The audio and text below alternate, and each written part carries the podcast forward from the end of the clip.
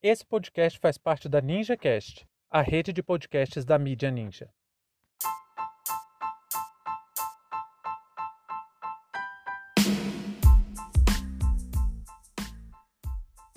Butantan VAC, a vacina 100% brasileira. Sejam bem-vindos e bem-vindas ao seu plantão informativo com análise e opiniões a partir de uma perspectiva histórica. Eu sou Arnaldo de Castro, em conjunto com Brenda Salzman, e hoje é dia 26 de março de 2021. Para você ter acesso ao nosso conteúdo completo, visite historiaoralpodcast.com.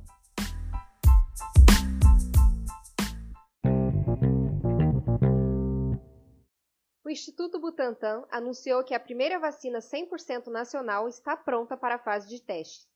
Agora a América Latina conta com três vacinas em estágio avançado de desenvolvimento na região as cubanas Soberana 2 e Abdala, e a brasileira Butantan VAC. O Instituto de Pesquisa anunciou que vai enviar à Anvisa o pedido de autorização para testes clínicos do novo imunizante. Caso obtenha autorização, é provável que a fase de teste se inicie com 1.800 candidatos. Outra vantagem da Butantan VAC é que o Instituto afirmou ter capacidade de produção de 40 milhões de doses até junho. A previsão para a consolidação do projeto é para maio. Finalmente uma notícia boa no Brasil. A gente vive um país que está atormentado pelo negacionismo e pelo neoliberalismo. Aí, em uma lapada só, o Instituto Butantan demonstra efetivamente que a pesquisa científica autônoma e sem pressões dos mercadores da morte que a gente pode ter resultados favoráveis para o bem comum. Eu me solidarizo muito com todas e todos os cientistas do Instituto Butantan. Porque desenvolver tecnologias com as condições de pesquisa oferecidas no Brasil é um trabalho de Sísifo. Na mitologia grega, Sísifo era o rei de Éfira, que mais à frente passa a se chamar Corinto. E ele era muito sagaz, inteligente, muito letrado, e por causa disso costumava desafiar os deuses, o que irritava profundamente o Olimpo. Por duas vezes Sísifo enganou a morte, e todas essas artimanhas lhe custou muito caro.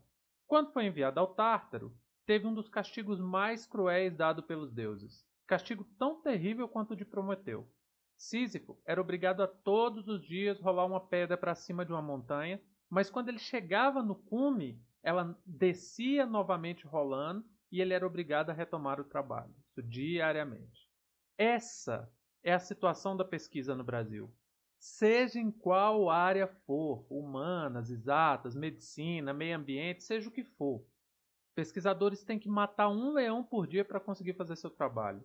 Toda atividade científica tem que ultrapassar diversas dificuldades e quando parece que alcançou o alto da montanha, novamente vem alguma sabotagem que coloca em xeque todo o desenvolvimento científico no Brasil. Para começar, que é muito comum as pessoas tratarem quem faz pesquisa no Brasil como vagabundo. É aquela famosa ideia da mamata, de que receber bolsa de pesquisa ou incentivo para pesquisa científica é coisa de gente aproveitadora. É um discurso extremamente perigoso, porque impede o reconhecimento merecido desses e dessas profissionais. A importância da pesquisa também não ganha visibilidade, e assim a elite brasileira mantém um investimento muito menor em ciência e educação do que precisávamos ter. Outra coisa muito importante que eu quero discutir é que essa vacina está em desenvolvimento apesar de Bolsonaro e Dória. Mesmo que João Dória, governador de São Paulo, queira se aproveitar do sucesso da pesquisa para se apresentar como salvador do Brasil, a realidade é outra. Nunca é tarde para lembrar que Dória queria privatizar o Butantan, o que ia reduzir drasticamente a capacidade de desenvolvimento científico no Brasil.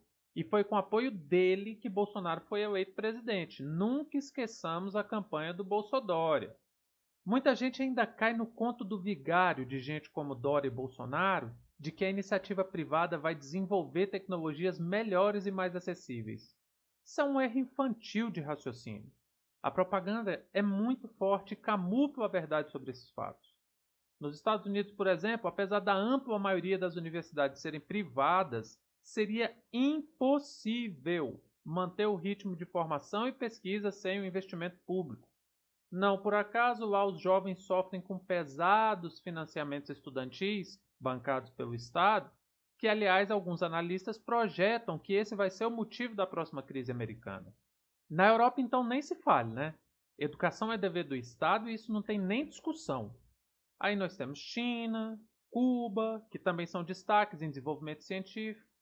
Enfim, sem a presença do investimento público, não há saída possível para a ciência. No Brasil, basta pegar o exemplo da vacina. Da vacina, não. Das vacinas. Isso mesmo, no plural. Hoje estão em desenvolvimento 11 imunizantes. São quatro do Butantan, quatro da USP, dois do Instituto Biomanguinhos e mais um na Universidade Federal do Paraná. O que, que todos eles têm em comum? Perceberam?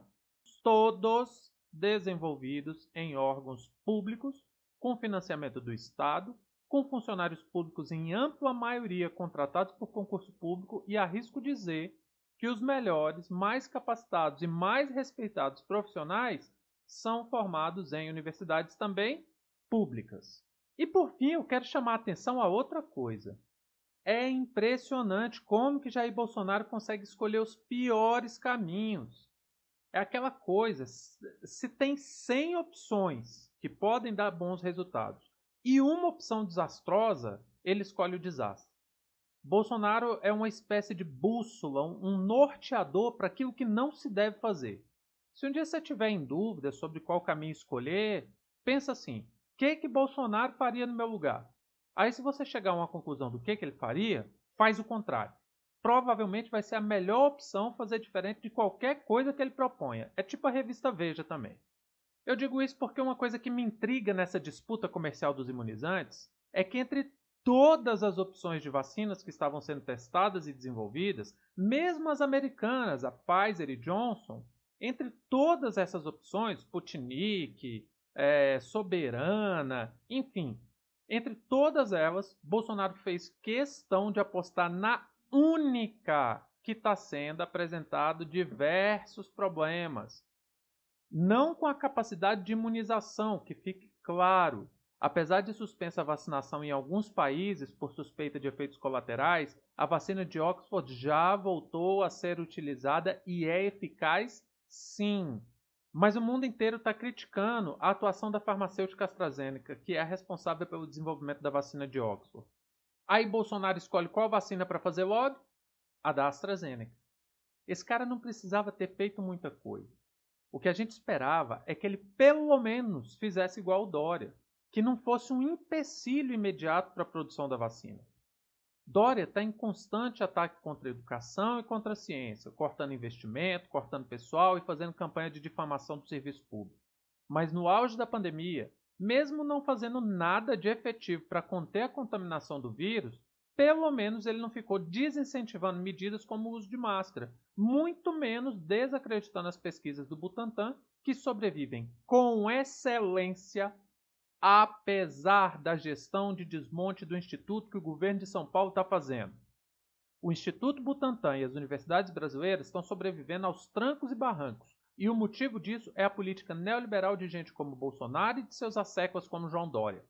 A Butantan VAC não merece ser associada a nenhum desses dois, porque são propostas políticas deles que atrasam o desenvolvimento da ciência e do Brasil. Todos os méritos são dos e das cientistas que dia após dia rolam a pedra para cima da montanha. Fim de papo.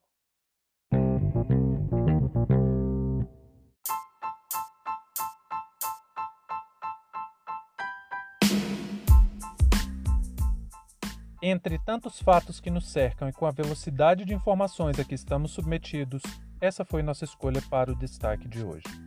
Se você quiser participar do nosso financiamento coletivo, acesse catarse.me história. Muito obrigado a você por prestigiar nosso trabalho e até a próxima.